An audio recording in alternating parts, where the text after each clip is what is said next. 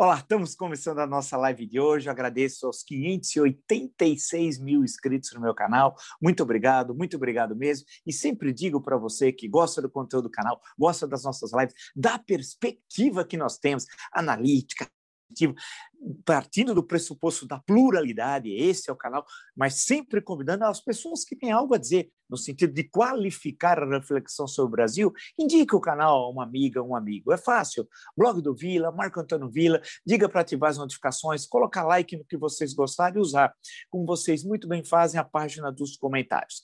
As entrevistas hoje, é hoje, dia cheio, duas entrevistas com Ciro Gomes e Reale Júnior. Né? Dois ex-ministros, um foi ministro da Justiça, Reale Júnior, e Ciro Gomes foi ministro da Fazenda e depois ministro da Integração Nacional. O reflexões que partem, né, um mais do campo político, Ciro Gomes, evidente, várias vezes candidato a presidente da República, e o doutor Reale Júnior, importantíssimo jurista brasileiro, né, conhecido de todos, já o entrevistamos algumas vezes aqui no, no meu canal, e que parte do pressuposto faz análise jurídica dos últimos acontecimentos. Duas excelentes entrevistas. Né?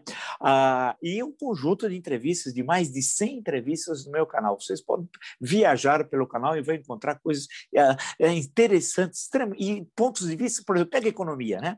Vamos ver as várias visões econômicas da crise brasileira, como sair, análise e por aí vai. Agradeço, eh, lembro também que no caso do Twitter, vocês podem me seguir pelo Vila Marco Vila, no caso do Instagram, pelo arroba Marco Antônio Vila Oficial, e é, no caso dos cursos, www.cursosdovila.com.br, e lá vocês encontrarão as informações sobre os três cursos que estamos oferecendo, ou seja, História Política das Funções Brasileiras, História da Ditadura Militar no Brasil e o que é fascismo.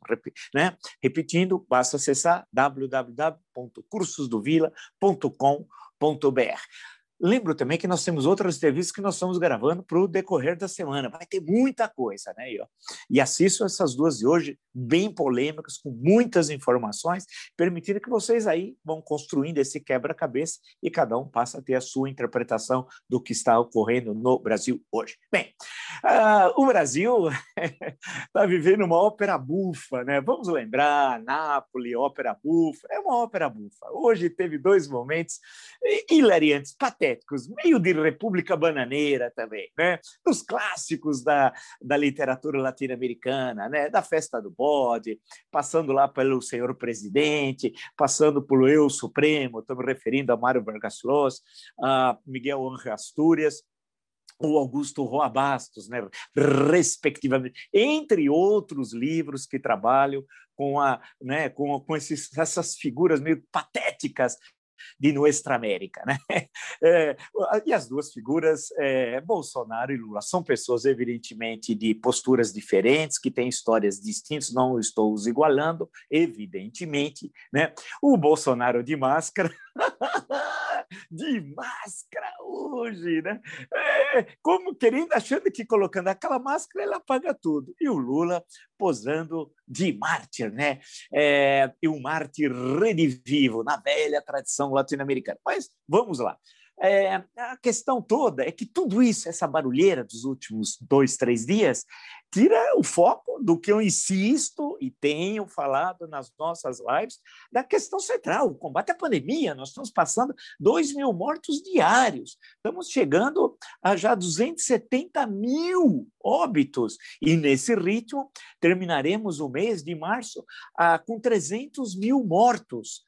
É, e não há, até o momento, nenhuma campanha nacional em massa de vacinação, nem uma estruturação nacional no campo do atendimento da, dos infectados mais graves, que precisam de UTI, sem equipamentos necessários, sem funcionários e, e enfermeiros, profissionais da saúde devidamente treinados, né? sem as vacinas necessárias, sem recursos econômicos para tal, sem informação. Em suma, como se nós não tivéssemos tivéssemos Ministério da Saúde e não tivéssemos governo federal, e muito menos e, na verdade, nós não temos um presidente da República. A Folha de São Paulo hoje é, aponta uma matéria muito importante. Pazuello sabia da escassez de oxigênio lá em Manaus. Foi dias antes, aquela toda aquela aquela trupe que foi para lá, aquela caterva, né? E eles tiveram, de acordo com o jornal Folha de São Paulo, já tinham os dados do que ia faltar oxigênio. Portanto, aquelas mortes não ocorreram por acaso. Como nós apontamos aqui, ocorreram por inépcia do governo federal. Sendo assim, as mãos sujas de sangue, algo que eu venho sempre insistindo aqui, não é só de Bolsonaro, ele é o principal. Né? Claro que ele vai ter de sentar no nosso tribunal do Nuremberg. Tem insistido nisso reiteradas vezes. A justiça não vai poder deixar isso de lado. Não pode chegar até 270 mil cadáveres até o momento, infelizmente, porque o número vai crescer, para baixo do tapete principal responsável Bolsonaro, mas não é só ele, né? Passa pelo ministro da Saúde, o Pazuello, que ele quer fraudar a legislação sobre promoção militar para dar a quarta estrela quando não pode. Na arma da intendência só é possível ter três estrelas, portanto, ser general de divisão. Ele quer como se ele tivesse feito um trabalho fantástico, Pazuello, e não fez. Né? virar general do Exército. E Pazuello tem as mãos sujas de sangue. Mas não só ele, a comissão que lá foi.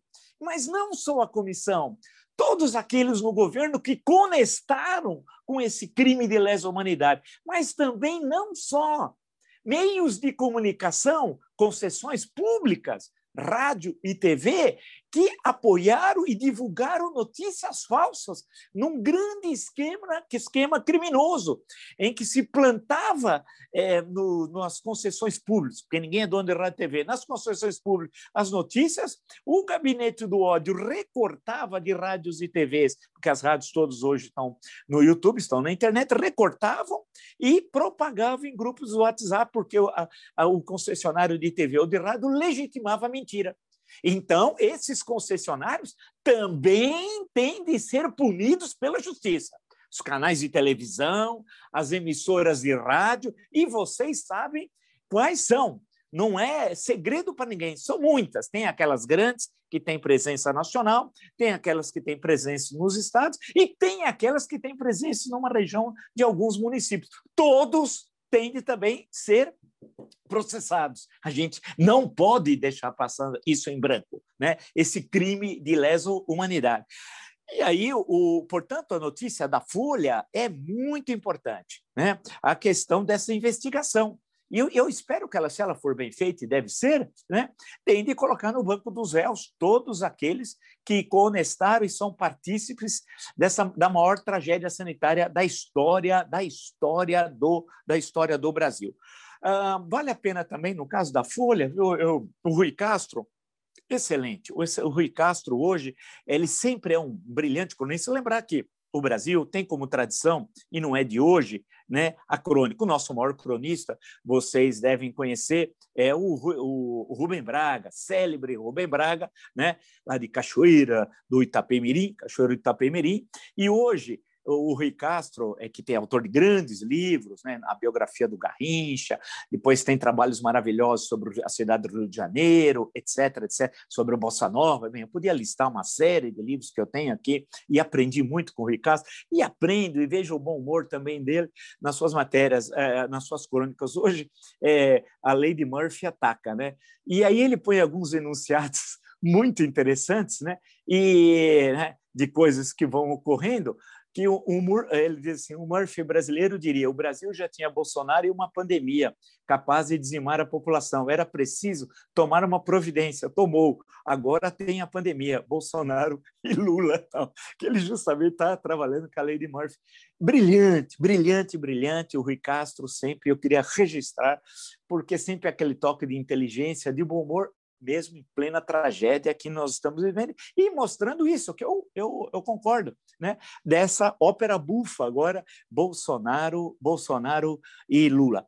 A questão toda, e aí vamos então aos dois, e depois partir para uma análise política disso tudo, e tentar traçar quais são as tendências, na minha interpretação, evidentemente, e saindo do primarismo. É inacreditável o primarismo analítico que eu vou passando aqui pela internet, do, de, de, de, de passo pelos jornais, revistas, é, portais, etc., né? ou aqueles que são tão identificados ideologicamente com A, ou B, ou C, ou D, né? ou aqueles que fazem análise de uma profundidade de Pires, uma pobreza analítica. Aí eu insisto que não é possível partir para um campo analítico sem conhecimento de história, sem conhecimento de política, sem conhecimento de sociologia, ter pitadas de filosofia política, etc. Não, não é na base do eu acho, do eu acho. Aí é brincadeira. Né? É necess... e não com a fonte, a fonte, é só fonte, fonte, fonte, fonte é Caxambu, São Lourenço, né? Ibirá. É, vamos, vamos, vamos, sair um pouco de, desse, desse mesmismo, do senso comum, da filosofia das massas e buscar analiticamente o, a, a, as explicações frente ao momento extremamente complexo e dramático que nós estamos nós estamos vivendo. O caso do Lula é um eu ouvi o pronunciamento dele e tudo, patético. Esse Lula não é o de 2002. Perdeu o encanto, né? Aquele encanto que ele produziu em, em 2002, conseguiu em 2006 reproduzir e elegeu até a Dilma, que não é fácil eleger Dilma Rousseff presidente da República, né? Uma coisa assim inacreditável em 2010, tá?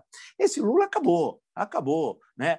É, agora, o que me chamou mais atenção não só é a pobreza é do, do discurso, né? da fala, da linguagem gestual, daquelas célebres frases de efeito, etc. Tal, foram, muito pobres, como que chamou mais atenção foi a pobreza analítica pobreza analítica incrível. Eu tentei apertar, apertar, busquei depois todos os que comentaram, resumos do, do pronunciamento dele, analiticamente não tem nada. Que dados, informações, análises? Se aperta, não tem nada.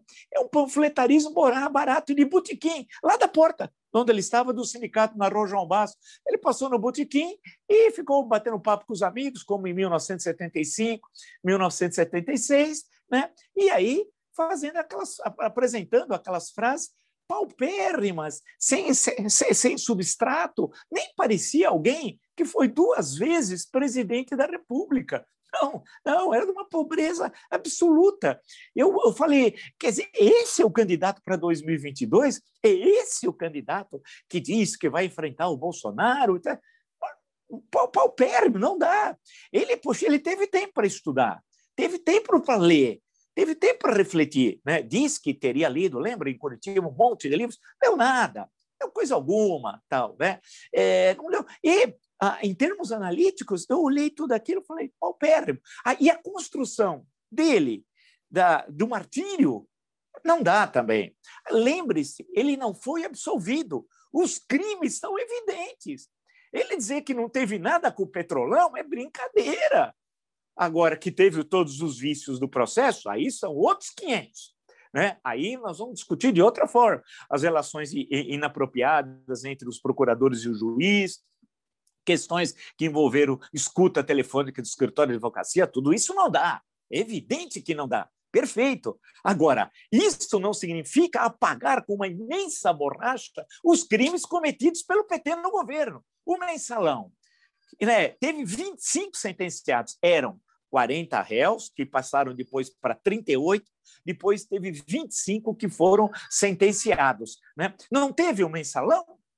Como? Como não teve um mensalão? Ah, não teve, aí em escala N vezes maior, não teve o petrolão? Claro que teve. Quer dizer que o Pedro Marusco não existiu? Paulo Roberto Costa não existiu? Gedeu Vieira Lima não existiu? Será que, será que Posso até perguntar. O, o, o, Paulo Roberto Costa, o Pedro Barroso vão querer o dinheiro de volta que eles devolveram, vão querer ressarcimento. Só faltava essa. Claro, existiram os crimes. Sérgio Machado não existiu na Transpetro. Tudo aquilo foi construído aleatoriamente. Eles se autonomearam ou foram nomeados pelo Lula e pela Dilma? Né, dentro de um grande projeto criminoso de poder, como bem disse, num dos votos da ação penal 470, o ministro Celso de Mello. Né? Claro que era um projeto criminoso de poder. No voto também ele chamou de marginais do poder. Nunca me esqueço no, lá na ação penal 470, é, que eu tenho um livro, inclusive, sobre o processo. Isso não existiu? Espera um pouco. Vamos separar uma coisa da outra. Uma coisa é, sim, apontar o dedo e identificar que uh, o juiz, pelo que se conhece até o momento, não agiu corretamente. E, e, isso pode colocar em suspeição a, a, as decisões daquele juiz. Nós estamos referindo, evidentemente, a Sérgio Moro. Isso é uma coisa. Outra coisa é apagar toda a corrupção. O que, que, é isso? Ele aparecer como mártir, né? como se fosse um Cincinnatus da Roma Antiga. Ele não é o Cincinnatus da Roma Antiga. Né? Ele é alguém que capitaneou o maior desvio de recursos públicos da história do Brasil. E eu não conheço na história da humanidade, em tão curto espaço de tempo, um desvio daquelas proporções. E não faltam provas. Alguém vai imaginar que aquele saque dos bancos e empresas estatais ah, ocorreu naturalmente? Foi uma ação da natureza, como uma erupção vulcânica, ou foi produto de uma ação política coordenada? A questão que se coloca é essa. E ele, portanto, o que ele apresentou hoje foi patético patético, porque não vai colar, não adianta, não vai colar a figura de mártir. E também a questão do retorno, que ontem eu fiz considerações, inclusive, sobre isso aqui, né? Do, da, da história da América Latina, como o retorno sempre é trágico, sempre é trágico, né? porque vem em busca de algo que teve no passado, que é mitificado, e espera anos depois que vai se repetir. E eu falei do caso de Juan Domingo Perón, da Argentina, presidente de 46 a 55, derrubado por um golpe militar, acaba voltando naquele processo, não vou explicar todo ele, né? mas quando o Héctor Campos acaba renunciando, é, convocar novas eleições, ele é eleito, alguns meses, tendo a Isabelita como vice, é, já estava doente, acaba falecendo, assume a Isabelita, aquela tragédia, né? a AAA, Aliança dos Comunistas Argentina, Montoneiros, ERP, todo aquele caos na Argentina, vê a pior ditadura da história da América Latina em 76, a ditadura argentina. Né? Ou seja, aquele Perón da, daquele momento histórico não se reproduziu depois. Por quê? Porque as condições históricas eram absolutamente distintas. E o país era diferente, o mundo era diferente. Idem no caso do Lula. Né? 2000, 2022 não é, não será 2002, 20 anos atrás. Isso mudou. Né? A, conjuntura é absolutamente diferente. Vamos pegar um caso, o luso, vai, já que nós estamos falando da tradição da América Latina, vale fazer a referência, nós estamos falando, portanto, de países latinos, vamos pegar o caso do Mário Soares. Lembrar que o Mário Soares era quase um deus em Portugal, depois de ter sido primeiro-ministro, né? e duas vezes, foi no momento que Portugal entra na União Europeia, e depois é, é, duas vezes presidente da República. Quis, em certo momento, deu na telha ele ser outra vez candidato a presidente. Né? e foi fragorosamente derrotado. É, por quê? Porque o momento era outro, ele não conseguiu ler mais a conjuntura. É o que acontece claramente com Lula. Ele não consegue mais ter a capacidade que teve no momento histórico, isso é verdade. Eu escrevi tanta coisa, vocês podem tem artigos, ensaios e livros e tantas falas, que ele era o sujeito que conseguia mais, melhor interpretar aquela conjuntura, para o bem ou para o mal, não é essa a questão. Mas não é o caso, foi pífio, foi, foi patético. Os petistas fanáticos, aqueles que são mais lulistas do que petistas, que têm aquela relação bem sebastianista, típica também, especialmente aqui da, do Brasil, né, dentro da tradição portuguesa, estavam pulando de alegria tal. Grande parte daquele discurso, portanto, pobre, paupérrimo, sem dados, sem fatos, é, faltando a construção analítica, não o transformará num, num, candidato que necessariamente estará no segundo turno 2002, 2022. Absolutamente não. Não há nada que sustente isso, mas nada que sustente. E por outro lado, por outro lado, ah, o Bolsonaro com a máscara, né? Aí é patético, aí é patético. Vamos recordar que dias antes, na visita da comitiva brasileira a Israel, em que estava o seu filho, o Bananinha, que falsamente mora em São Paulo, né, Bananinha? Mostra onde você mora em São Paulo com a sua esposa, onde você tem vida social, Bananinha. O Bananinha falsificou que mora em São Paulo. Aonde o Bananinha mora em São Paulo? Bananinha, por favor, você que é um homem valente, anda com seis seguranças, podia justamente indicar onde você mora aqui, né? É, pô, poxa vida, você representa o Estado de São Paulo, ou você fraudou o domicílio eleitoral. Bem, o Bananinha foi na viagem a Israel fazer o quê? Não sei. Levar até aquele Hélio Bolsonaro, que usa uh, o nome eleitoral de Hélio Bolsonaro. Ele foi lá fazer o quê? E foi o Ernesto Beato Salu Araújo, ministro das Relações Exteriores. E aqui tiraram fotos sem máscara. Né? Todos, todos, tinham cerca de 10, junto com o Bolsonaro. Olha que hipócrita é, é, por isso que é uma ópera bufa, é um hipócrita. Né? E aí, quando eles chegaram em Israel, teve aquele momento patético, e o Brasil foi humilhado, porque o Ernesto Beato Salu Araújo não é nada, é nada. É um embaixador que nunca chefiou uma embaixada. É um zero à esquerda, um inexpressivo, um medíocre, um medíocre, né? Que foi obrigado, foi, foi chamado às falas, falaram, ô, ô, ô, coloca a máscara aí, né? Então, agora, hoje, o Bolsonaro. E o que estava fazendo lá Davi Alcolumbre naquela cerimônia no Palácio? Não é uma pergunta que se faz? O que Davi Alcolumbre? O presidente do Senado, tudo bem. O presidente da Câmara, tudo bem. Mas Davi Alcolumbre, né, que era do baixíssimo clero do Senado, né, virou presidente numa situação anômala em 2019. O que, que ele estava fazendo lá? Ele hoje chefia a Comissão de Constituição e Justiça. E sabe a formação dele? Ensino médio. Ensino médio. Ele não tem ensino superior. Como é que ele pode é, ser, ser, o, o, o comandante né, é, da presidente da CCJ, Comissão de Constituição e Justiça, a principal comissão do Senado? É uma piada.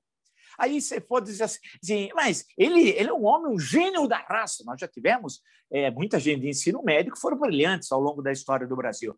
Mas, salvo engano, não é o Davi Alcolumbre, né? Alto lá, né? Acho que nem o, o pessoal que vota nele, não sei como, mas votaram, é, nele, é, vai achar que ele é um gênio da raça. Ele estava lá sentadão, lá espraiado, na boa tal. E todos de máscara. Farsante, farsante.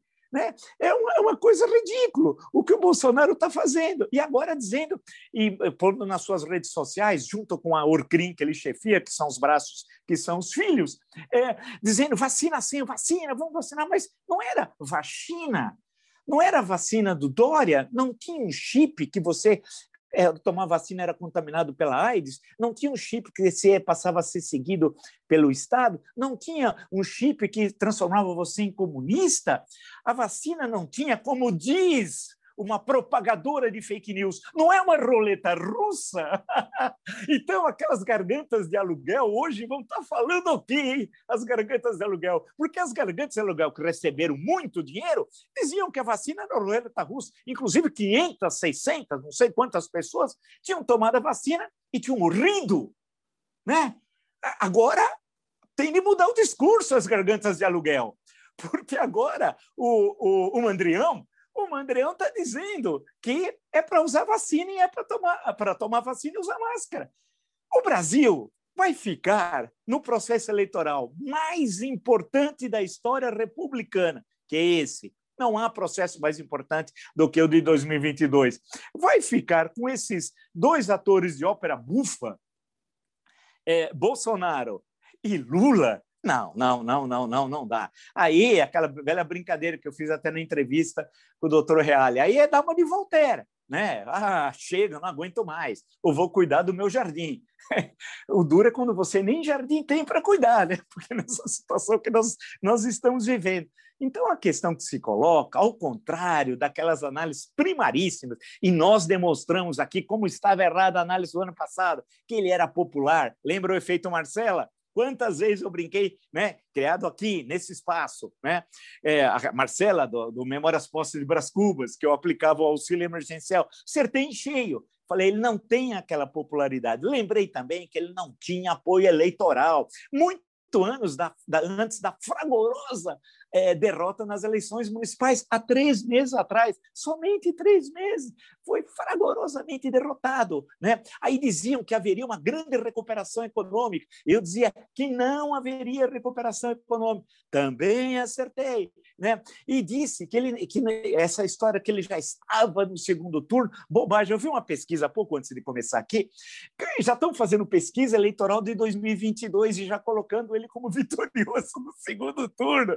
Aí aí tem de rir. Então, a ópera bufa não é só representada por Bolsonaro e Lula, mas por gente que não consegue enxergar além do nariz.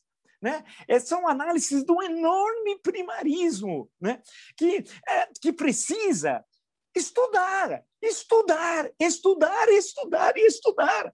Algo que o Brasil perdeu, o amor pelo estudo, claro. Tem do Lula, que nunca leu um livro, tem do Bolsonaro, que odeia cultura, saca... É, ao falar em cultura, ele está com um revólver, tal qual o general franquista, e quer matar, né? Quem falou em cultura, nós temos de quebrar isso aí, não dá, isso é um absurdo. Isso é uma falsa polarização, mostrando que tem essas duas. São, olha, é inevitável. Ou é esse ou esse, não é inevitável. Então tem de quebrar essa, essa visão primária né, de uma situação tão complexa como nós vivemos. Eu insisto, e os dados mostram isso, Citei fatos agora recentes de 2020 para demonstrar como, nesse espaço, nós estávamos apontando isso realmente ocorreu. Você pode dizer que o Lula, o Lula hoje, tem, se tiver 20% de votos, tem em torno de 20%, será? Não sei. Num processo eleitoral mesmo. Não é pergunta agora, não, lá na frente, na hora que a coisa começar a pegar fogo. O Bolsonaro, com toda a máquina do governo, ter uns 20, pode ser tem somente 60 aí para se discutir. Então, a história de que ele estará ah, necessariamente os dois no segundo não existe, é uma bobagem. É um meio, inclusive, de inibir outras correntes, correntes de centro-esquerda, de centro, de centro-direita, que devem participar do processo eleitoral, que é o processo fundamental da nossa história, a mais importante eleição da história, porque nós vamos ter de encontrar o nosso rumo. Ou encontramos em 2022, ou é melhor, encerrar, uh, encerrar o expediente, né? fechar as portas, dizer, é, olha, é, é, está à disposição aqui o, o, o, o imóvel, vender o ponto e acabou, terminou, não tem mais país, não verás país nenhum. Né? Porque nós sabemos que o país precisa ter sólidas instituições e gestores, eu não gosto muito da expressão gestor, mas vou usar, porque acho que a expressão gestor muitas vezes confunde a esfera privada com a esfera pública.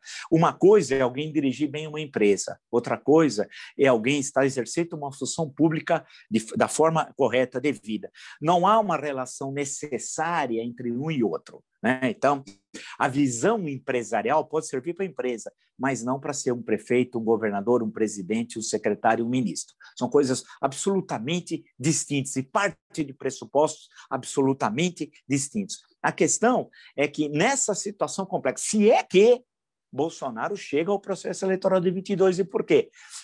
O impeachment, que era tão, estava tão presente nas últimas semanas, e eu sempre falei no sobrenatural de Almeida, na política, além do futebol, como bem criou o Nelson Rodrigues, eu falei: olha, o sobrenatural de Almeida também está na política brasileira. E veja como mudou nesses três dias. Imagina até 22. como é que vai mudar? Né? Vai mudar muita coisa, tal. Uh, aguardem, né? Com certeza. Então, o que eu justamente estou ah, tentando desenhar, que vai ter uma série de outras, de outras correntes, né? essas que eu citei anteriormente, e candidatos que vão aparecer por aí com propostas. Tal. A qualificação do debate vai ser uma exigência. Não é com arminha, ou, faz, ou fazendo assim, ou fazendo assim, que o processo eleitoral vai se desenvolver. Nada disso. O eleitor, dessa vez, será muito mais exigente. E essa história de falar, ah, eu fiz lá, fez uma conjuntura, no caso do Lula, absolutamente distinta no mundo e no Brasil. O boom das commodities não tem na terceira década do século XXI. Né? E está herdando um, herdará um país extremamente é, devastado. Por outro lado, o, Lula, o Bolsonaro, se é que chega até lá, insisto, ele pode renunciar. Vamos dizer que o Queiroz fale. Queiroz não pode falar? O, o HC que o Gilmar estava votando, Gilmar Mendes, ele estava com ele, ele tinha pedido vista, sabe quando? 2018, há três anos atrás. E mudou tudo. E antes, no dia anterior, a decisão do Faquin, não é verdade? Então, pense o seguinte, e não está terminada a questão de Gilmar, porque foi pedido vistas pelo Cássio Conká. A questão que se coloca nessa conjuntura, e se o Queiroz falar? Pô, o homem bomba.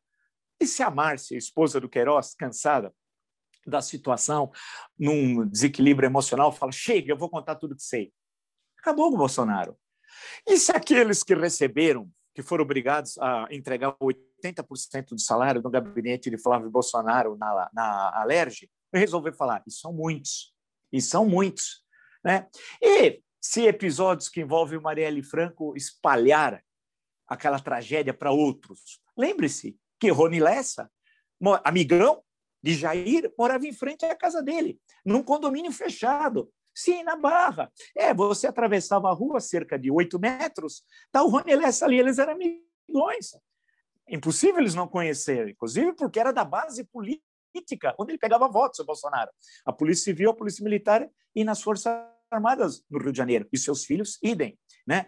Então, tem muitas variáveis né? A questão do Adriano, capitão Adriano, assassinado na Bahia, com do, os dois, dois últimos tiros foi a um metro de distância, estranhíssimo, ele foi executado. Cadê os 13 celulares? E as perícias? E a segunda esposa? Porque a primeira foi funcionária fantasma de Flávio Bolsonaro. As gargantas de aluguel deveriam perguntar a Flávio Bolsonaro por que ele pagou durante anos sem que ela trabalhasse a primeira esposa do Adriano e a mãe do Adriano.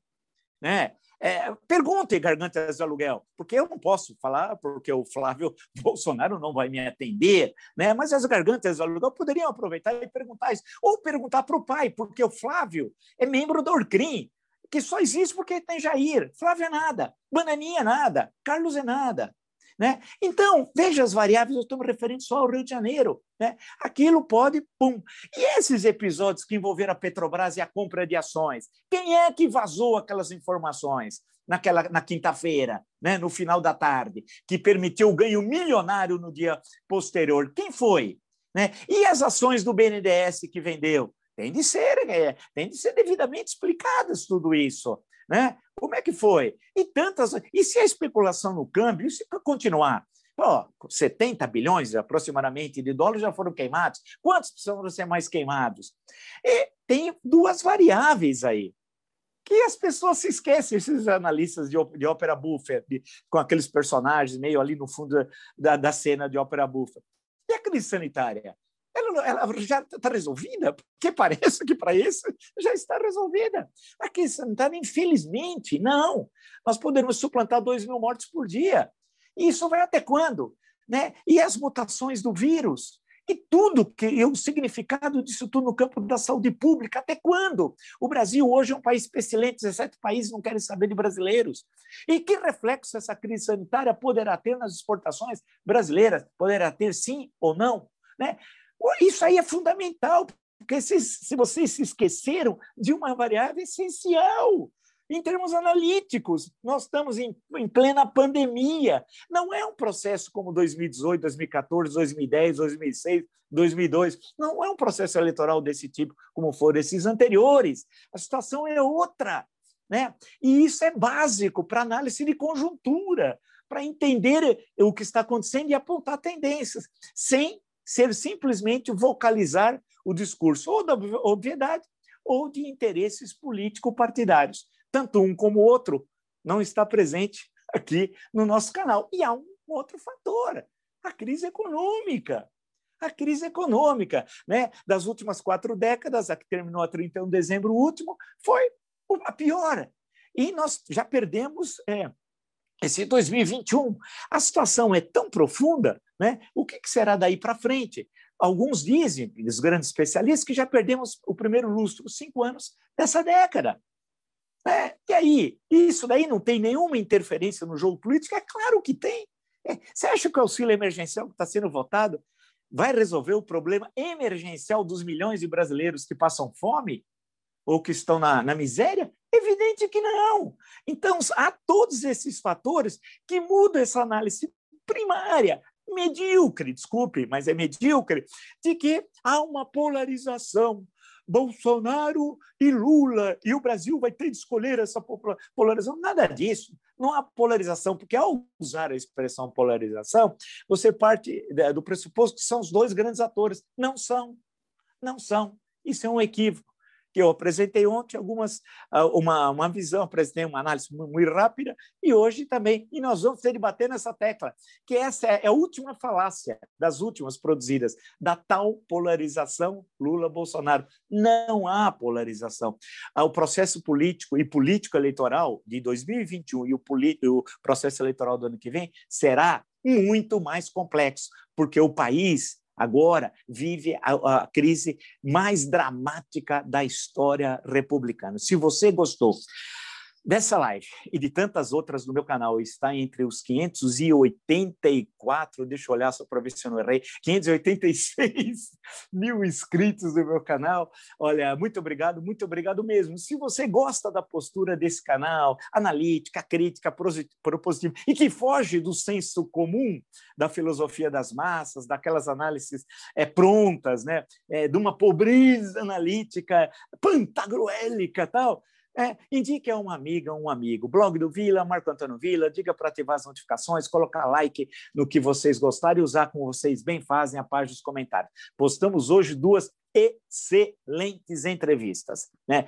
Ciro Gomes e é, do jurista Miguel Reale Júnior. Teremos mais entrevistas nessa semana. Né?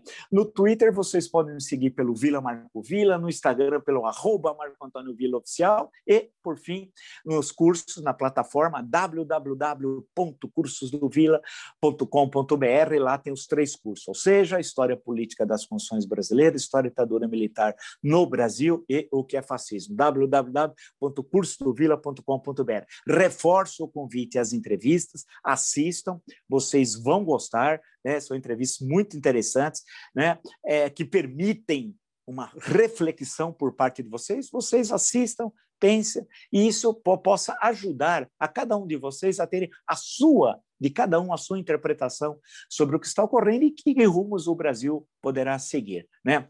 E nos encontramos amanhã. Até!